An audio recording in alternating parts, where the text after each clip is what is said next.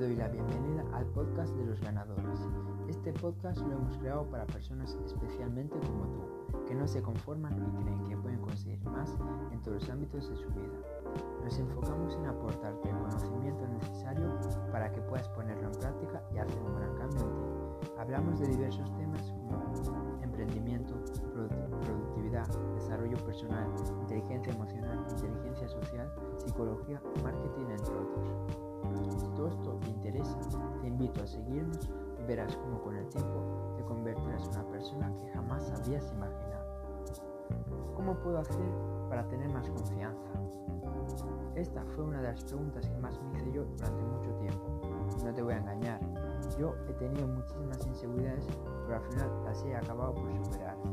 Ahora me ves hablando delante de un micrófono, pero no hace mucho tiempo yo era de esos chicos que se ponían súper nerviosos cuando tenía que conocer a las personas o tenía que salir a explicar algo delante de los demás, entre otros ejemplos.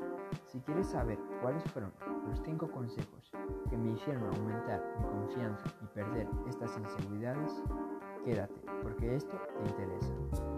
El primer consejo es que dejes de pensar que eres la única persona en todo el mundo que es tímida y insegura. Hasta ese chico tan popular de tu clase y esa chica tan guapa tú piensas que son perfectos, déjame decirte que tienen las mismas inseguridades o incluso más que tú. El segundo tip es que uses tu lenguaje corporal pero a tu favor.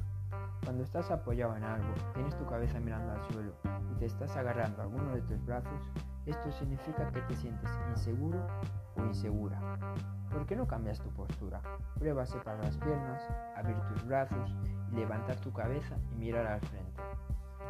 Ahora verás que notas un poco más de confianza. Pasamos al tercer consejo. Cuando estés hablando con alguien, por favor, nunca bajes tu mirada. Mira siempre a sus ojos.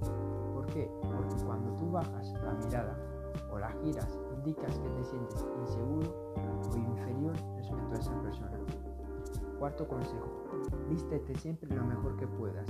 El exterior acepta tu interior, a que no te sientes igual cuando te pones la ropa para ir al supermercado que la que te pones cuando vas a una fiesta súper importante.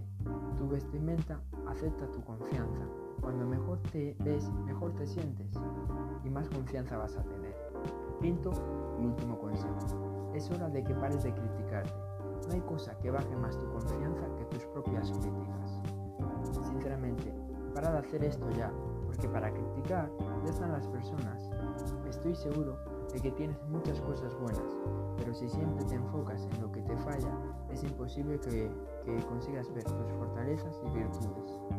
Bueno, esto ha sido todo por hoy y si te ha gustado y te ha ayudado, me gustaría que compartieras este episodio porque seguro que hay alguien que lo necesita. Eh, espero haberte ayudado y nos vemos en el siguiente episodio.